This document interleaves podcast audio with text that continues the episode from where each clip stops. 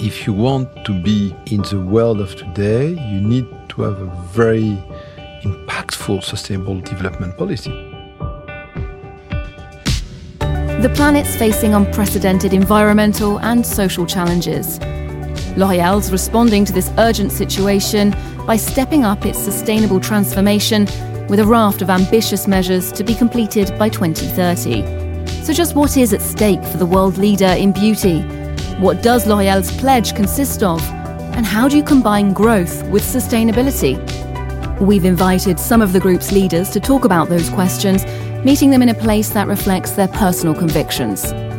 In this conversation, we'll discuss their vision, their commitments, and the major points of L'Oréal for the Future, the group's new sustainable development programme. Welcome to L'Oréal's Open Air podcast. I'm Olivia Salazar Winspear, and today I'm meeting with Jean Claude Legrand, the group's EVP Human Relations. Let's go. Open Air.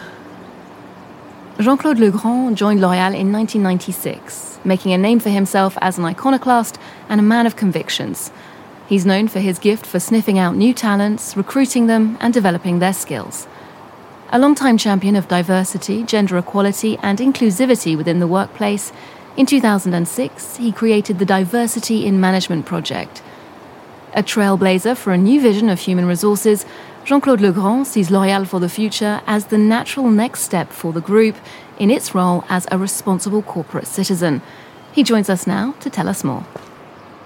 Jean Claude Legrand, hello. Hello, Olivia. Now tell me, whereabouts are we here? So we are in the L'Oréal headquarters. We're in the garden with flowers, with trees, with animals, with duck, with many things. Personally, what does this place represent for you? When I uh, started 25 years ago, it was a factory. And uh, when uh, with uh, Mr. Agon, we did the 100th birthday of the company, we did it there, in the tent, and with Mrs. Bettencourt herself. So me, when I'm there, I'm thinking about Mrs. Bettencourt. Speaking of the garden, how important is it for you to have green space in the workplace? I think that more than a green space, most important thing for the people is not a big building. It's something kind of human size with not 50 floors, something at the kind of human scale. Now, as Director of Human Resources, more globally, can you tell me what is your vision of how a work environment should be? I think that the ideal work environment is first a real work environment and not to be at home because we're at work, not to be in a kind of a place like in a startup mode uh, with baby food or eating uh, Haribo uh, strawberry because this is not the purpose. The purpose is to work together and not to be in a kind of fake funny place. So we are there in order to be concentrated, to have all the elements to work together, to work if you need with a team or isolated, but to have the main capabilities in terms of technology, in terms of service, a way to help the people because they need to save time. So it's the reason why at the headquarters of L'Oréal we have a lot of services, not because we are the father and the mother of the people, but in order to help them. When I was preparing to meet you, I asked you to pick out a text or a piece of writing that inspires you, reflects something of your beliefs about nature, uh, the natural environment, something that L'Oréal and its directors like yourself are deeply invested in. And I suggest that before we read that, let's go and sit down here. We'll be a bit more comfortable. Thank you very much. It's an excellent idea.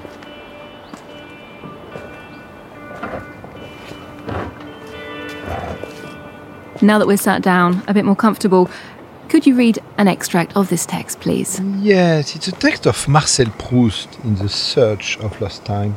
The only true voyage of discovery, the only fountain of eternal youth, would be not to visit strange land, but to possess other eyes, to build the universe through the eyes of another, of hundreds of others, to build the hundreds universe that each of them builds, that each of them is.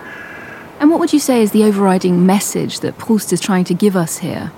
It's part of the French soul, and also because due to the COVID 19, a lot of people restarted, say, La recherche du temps perdu. I think that this idea of search of the lost time is something after all of us were running behind.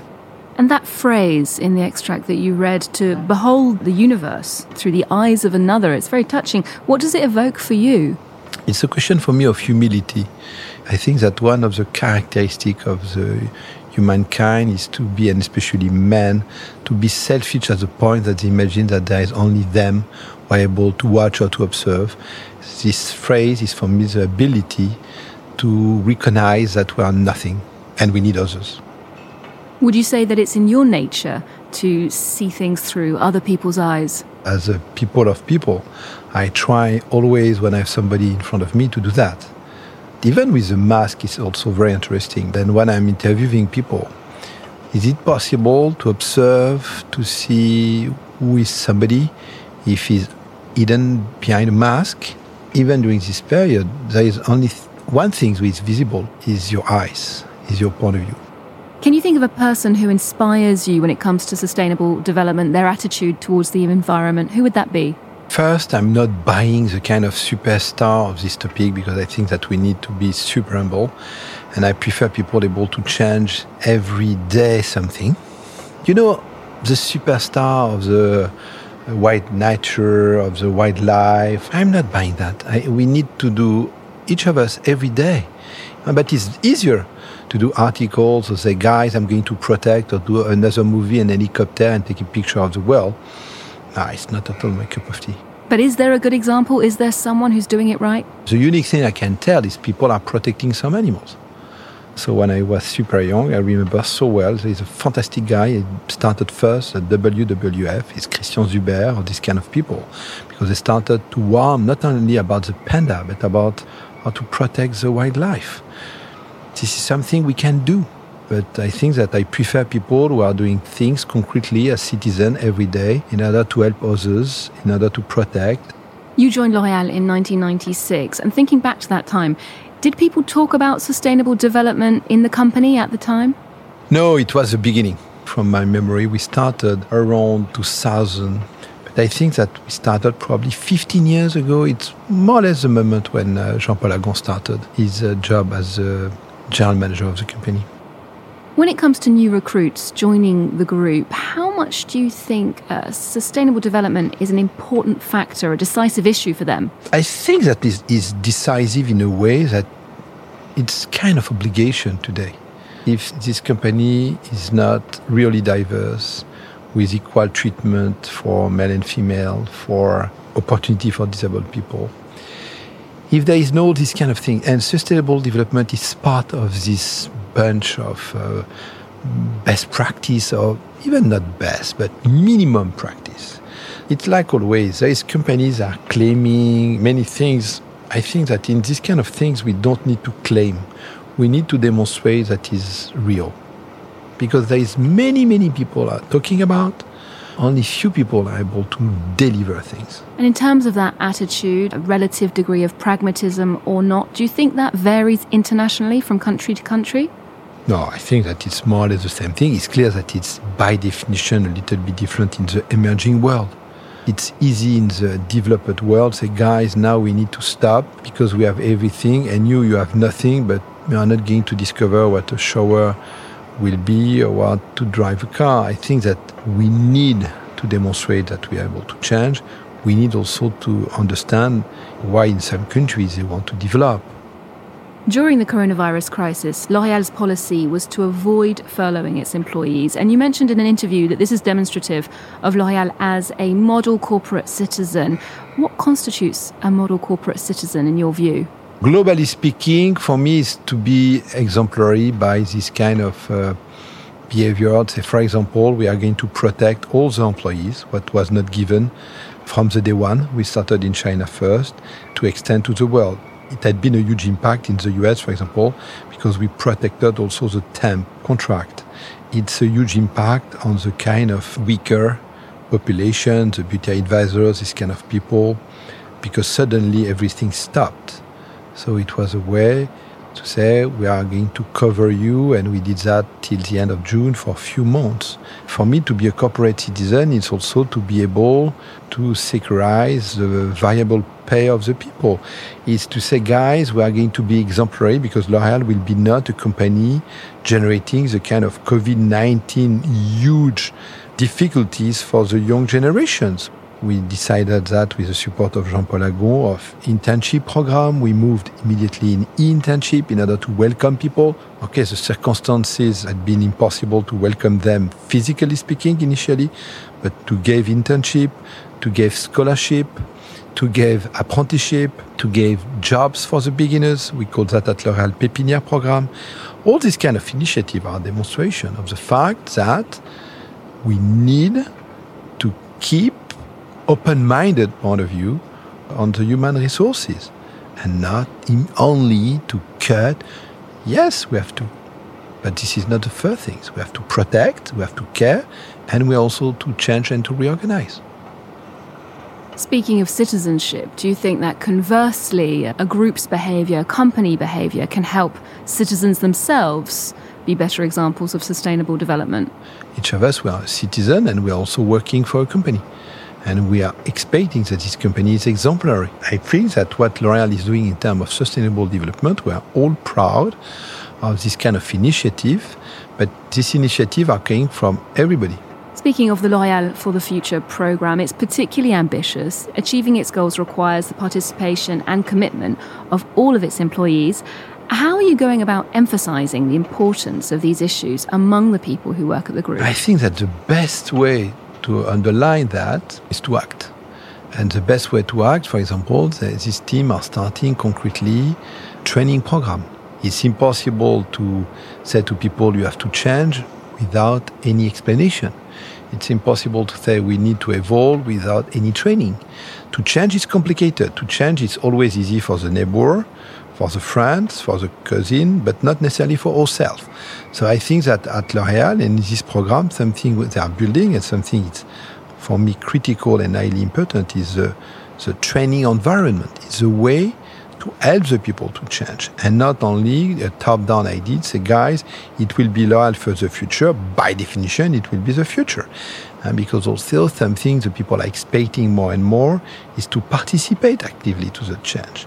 It's not only a few genius at the top and the people are following. The people, they want to be part of this adventure. So for me, L'Oréal of the Future, it's ambitious, it's great, but it needs to be absolutely visible, understandable for all of us. Can you explain who's in charge of delivering it? How will it work?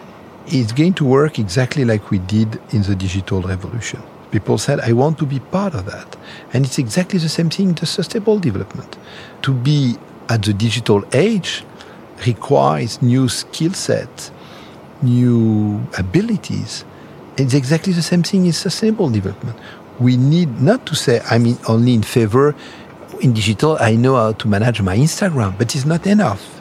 It's the same thing in sustainable development. To be pro sustainable development is not enough. I need to understand how that is coming from the training program. Will the sustainable development training be tailored to each department within the group? Each department or division, they are appointing somebody in charge of sustainable development. It means that somebody will be in charge, somebody will be a relay of this training, will be able to not to reinvent by division, because there is a kind of global frame.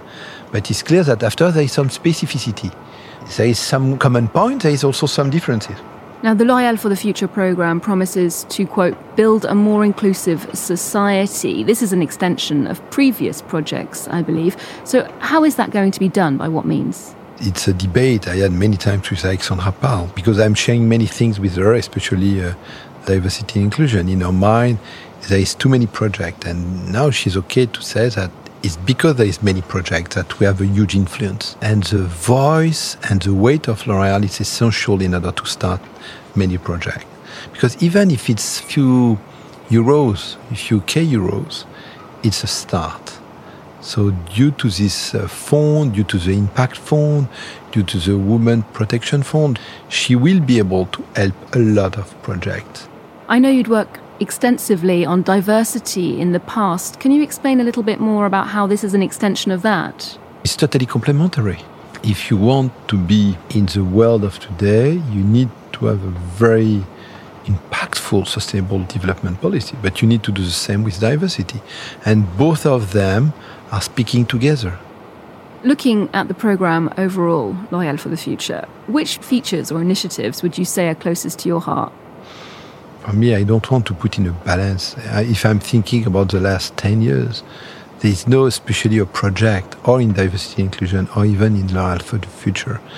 I think that each of them, when we are taking care in a bus, for example, of this globally disadvantaged woman, and we are taking care in suburb about this idea of aestheticism or when we are helping a social. I don't want to rank. All of these projects are quintessential. There is no one more than another. In this kind of field, we need to help and help again and again and again. This is a duty of the company. Now, many of the projects within L'Oréal for the Future are to be completed by 2030. How do you see the group in 10 years' time? And what about the world of 2030? What will it be like? You know, it's highly complicated to say what will be the future. I think that the best way, uh, it's a piece of advice of Jean Paul Agon. And I think it's the right one. Say, guys, it's a race. We need always to reinvent. We need to jump. We need to accelerate in 10 years, uh, it's funny because it's a question we are all asking. So 10 years ago, it was a recession time after the Lehman Brothers bankruptcy. It was a super complicated world. It was not an easy one. It was a financial recession. I was at this time at the consumer good division of L'Oréal. The business was tough. So you know, this idea of it was better before and the future will be. So the future we don't know. But what I know, we can influence, we can impact by creating every day of today in the present. What can we do today in order to ameliorate what the future will be? So the past is complicated. Huh? So there is people with a nostalgia that say it was better before. I'm not buying this kind of uh, short-minded point of view. The future will be what we are able to deliver today. And you, Jean-Claude Legrand, in 10 years' time, where will you be? I will be probably not there anymore because I will be too old. You know, I'm not thinking about that. I'm thinking about how it will be possible for me to have a kind of positive impact on people in this company working for us and able to say, guys, how is possible to give you back the maximum of energy, the maximum of support? This is my personal duty. If I gave you the opportunity to pass on a message to all of L'Oréal's employees, what would that message be? My message will be first, I think that we can be proud of what we are achieving together, not only on the financial side, because the performance, the economic performance is an amazing one, but also all the different type of things we're achieving together in terms of community, in terms of sustainable development, in terms of diversity and inclusion, in terms of ethic, because I think that we are a remarkable company about this kind of topic. But I think that, you know, it's chicken and eggs. Always people are asking me why L'Oreal is achieving so amazing financial performance. I said, guys, do you think that we are lucky? It's because the way we are managing people, the way we are dealing with people, the way we are considering people in this company are generating these kind of things. What sort of advice would you give to staff within the HR department specifically who want to take a more active role in the radical transformation of the company when it comes to sustainable development? Ah, but feel free. Guys, there is no limit, you know. It's one of the beauty of this company. So if you have ideas, project, this is one of the fantastic opportunity we're able to give to people in this company is to express, to push the boundaries, not to have limits. I'm expecting these kind of things from the HR community. This is a kind of minimum. Jean-Claude Legrand, thank you very much for showing you me are around welcome, my dear. and introducing me to this lovely garden in L'Oréal's headquarters. All the best for you and for your team, and good luck for all those ambitious projects. I hope to thank hear you, about but it was great in this garden because there is a link with uh, Recherche du temps perdu and walking in a garden at this time of the COVID-19, beginning of this winter, with so many questions, so many doubts. So thank you for your way to listen and to ask me questions. See you soon. You've been listening to L'Oréal's podcast Open Air. You'll find this interview and others from the series on L'Oréal.com. Thanks for tuning in. We'll see you next time.